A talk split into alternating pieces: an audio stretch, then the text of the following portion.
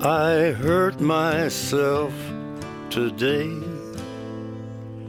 to see if I still feel.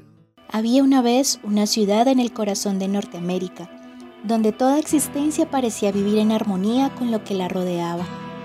La ciudad estaba enclavada en el centro de un tablero de ajedrez de prósperas granjas, con campos de cereales y huertos donde, en primavera, blancas nubes de flores sobresalían por encima de los verdes campos. En otoño, las encinas, los arces y los abedules ponían el incendio de sus colores que flameaban y titilaban a través de un fondo de pinares. Entonces los zorros ladraban en las colinas y los ciervos cruzaban silenciosamente los campos, medio ocultos por las nieblas de las mañanas otoñales.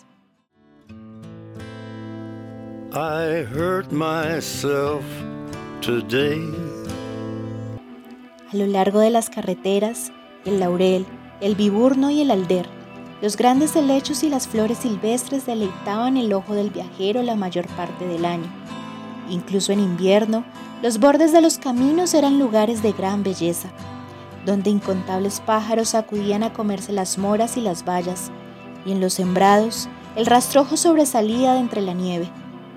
La comarca era famosa por la abundancia y variedad de sus pájaros, y cuando de la riada de las aves migratorias se derramaba sobre ella en primavera y en otoño, la gente llegaba desde grandes distancias para contemplarla.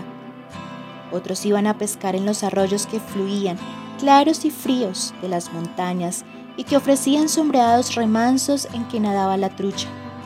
Así sucedió en remotos días, hace muchos años, cuando los primeros habitantes edificaron sus casas, cavaron sus pozos y construyeron sus graneros. I hurt myself today. Entonces, un extraño agotamiento se extendió por la comarca y todo empezó a cambiar. Algún maleficio se había adueñado del lugar. Misteriosas enfermedades destruyeron las aves de corral. Los ovinos y las cabras enflaquecieron y murieron. Por todas partes se extendió una sombra de muerte. Los campesinos hablaron de muchos males que aquejaban a sus familias. En la ciudad, los médicos se encontraron más y más confusos por nuevas clases de afecciones que aparecían entre sus pacientes. Hubo muchas muertes repentinas e inexplicables, no solo entre los adultos, sino incluso entre los niños que, de pronto, eran atacados por el mal mientras jugaban y morían a las pocas horas. I hurt myself today. Se produjo una extraña quietud. Los pájaros, por ejemplo, ¿a dónde se habían ido? Mucha gente hablaba de ellos, confusa y preocupada. Los corrales estaban vacíos. Las pocas aves que se veían se hallaban moribundas. Temblaban violentamente y no podían volar. Era una primavera sin voces. En las madrugadas que antaño fueron perturbadas por el coro de gorriones, golondrinas, palomos, arrendajos y petirrojos y otra multitud de gorgojeos, no se percibía un solo rumor, solo el silencio se extendía sobre los campos, los bosques y las marismas. En las granjas, las gallinas se empollaban, pero ningún polluelo salía de los cascarones. Los campesinos se quejaban de que no conseguían criar ningún cerdo. Las crías eran pequeñas y sobrevivían solo unos cuantos días. Los manzanos echaban flor, pero ninguna abeja zumbaba entre las ramas. Por consiguiente, no había traslado de polen y no se conseguía fruto. I hurt myself today.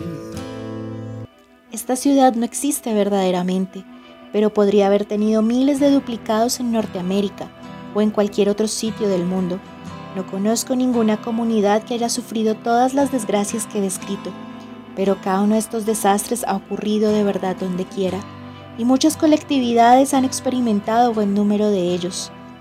Un ceñudo espectro que se ha deslizado entre nosotros casi sin notarse, y esta imaginaria tragedia podría fácilmente convertirse en completa realidad, realidad que todos nosotros conoceríamos. ¿Qué es lo que ha silenciado las voces de la primavera en incontables ciudades de Norteamérica? Este relato trata de explicarlo.